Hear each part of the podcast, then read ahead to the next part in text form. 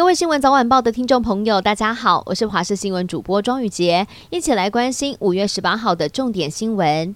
新闻一开始要来关心的是疫情持续增温。今天开始，六十五岁以上的长者快筛阳性及确诊，可以就近到医疗院所请医师来做现场的评估。若是符合条件，就可以立刻开立抗病毒的口服药物。而高雄从今天开始就要推动基层诊所的一站式服务照护方案，也就是说，六十五岁以上的长者居家隔离、自主防疫或者是居家检疫，要是快筛阳，就可以直接到抗病毒药物合约院所来看诊。并且做视讯诊疗，经过了评估之后，就可以直接投药。国内确诊数字持续攀升，清冠一号变成了抢手的防疫品。宜兰一位新手妈妈在脸书社团买了六盒，价格一万元的华佗清冠一号，对方也说他小朋友很可爱，更加码送了两个韩国脱衣快筛。结果汇完款之后就直接消失了。这位新手妈妈觉得非常生气，也提醒大家不要轻易相信网络广告。美国南加州台湾基督长老教会十五号爆发枪击案，造成了一死五伤的悲剧。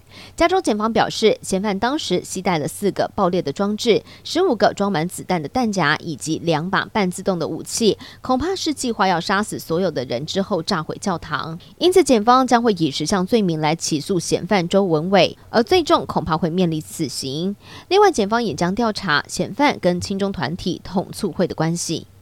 第七十五届世界卫生大会 （WHA） 预计二十二到二十八号在瑞士日内瓦召开。目前台湾还没有收到邀请函，但根据报道显示，有十三个成员国提出了邀请台湾以观察员的身份来出席 WHA 的议案。美国国务院发言人普莱斯说：“美国强烈主张世界卫生组织可以以观察员的身份邀请台湾参与，为这个月将举行的世界卫生大会贡献专业。”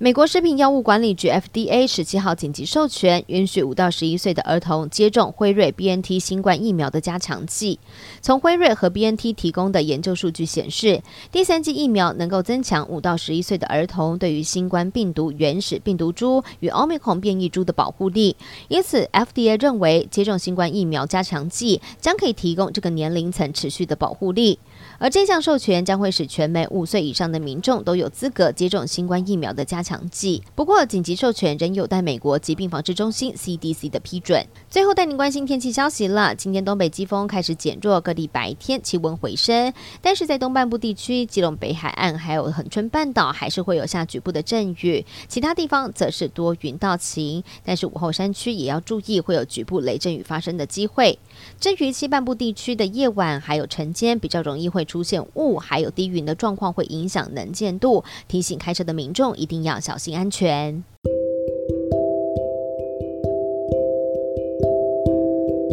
以上就是这一节的新闻内容，非常感谢您的收听，我是庄玉洁，我们再会。